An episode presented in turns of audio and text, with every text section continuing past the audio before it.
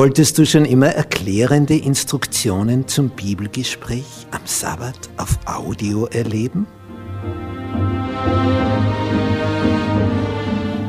Dann bist du hier richtig. Sabbatschule zum Anfassen.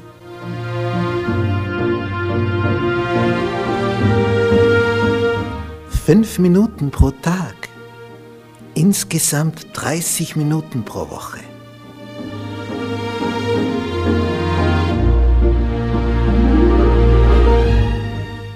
leicht verständlich. Schnellinformation für alle, die wenig Zeit haben, aber dennoch gerne top informiert sein wollen.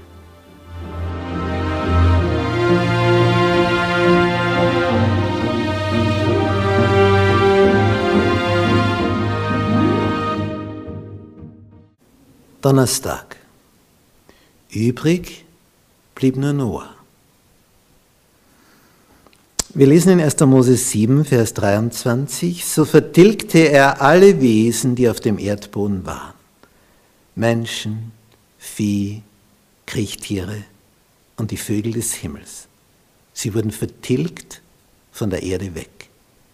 Übrig blieb nur Noah und was mit ihm in der Ache war. Hätten noch mehr übrig bleiben können? Oh ja, keine Frage. Sie hätten einsteigen können. Da war nicht die Beschränkung, jetzt sind acht drinnen und jetzt dürfen nicht mehr mehr. Sie hätten können, wenn sie gewollt hätten. Es ging um das Will ich. wahrscheinlich wollten manche. Aber dann sagen die anderen neben ihnen, also bitte, wo, wozu? Ist ja keine Gefahr. Siehst du, dass es regnet? Sah man nicht. Also wozu dann einsteigen? Aber das war eben die Vertrauensgeschichte, dass hier im Vorhinein gesagt wird, es kommt. Und wenn du einsteigst, trifft es dich nicht wie die anderen, weil du in einem sicheren Bereich bist. Du gehst durch die Sicherheitsschleuse in dieses Boot, in dieses Schiff, in dieses große. Es ist ja auch bezeichnend, dass man jahrhundertelang ein Schiff dieser Größenordnung nicht bauen konnte. Ja, man hat sogar angezweifelt, dass diese Maße stimmen, weil man nicht so etwas Großes bauen konnte. Man hat sich also nur schrittweise herangewagt, die Schiffe immer größer und noch größer und noch größer zu bauen, denn es soll ja auch schwimmen, oder? Sonst brauche ich ja nicht das Schiff. Und man hat gesagt, so etwas Riesiges kann nicht schwimmen. Und erst seit circa 100 Jahren baut man Schiffe in dieser Größe, mittlerweile noch größere. Und jetzt sagt man, ja, ja, sowas kann schon schwimmen. Das ist, das ist nicht das Problem, die Größe. Es ist die Form. Muss diese V-Form sein. Darauf kommt es an. Und ich erinnere mich da an ein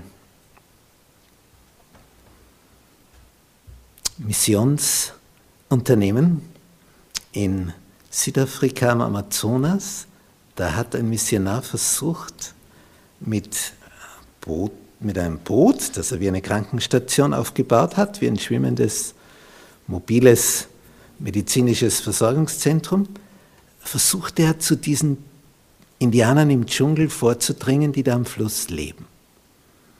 Und das Problem war, du kannst mit dem Boot nicht anlegen am Ufer, weil es einen zu großen Tiefgang hat. Also du musst im Fluss draußen ankern und wie kommst du dann, also das war immer kompliziert.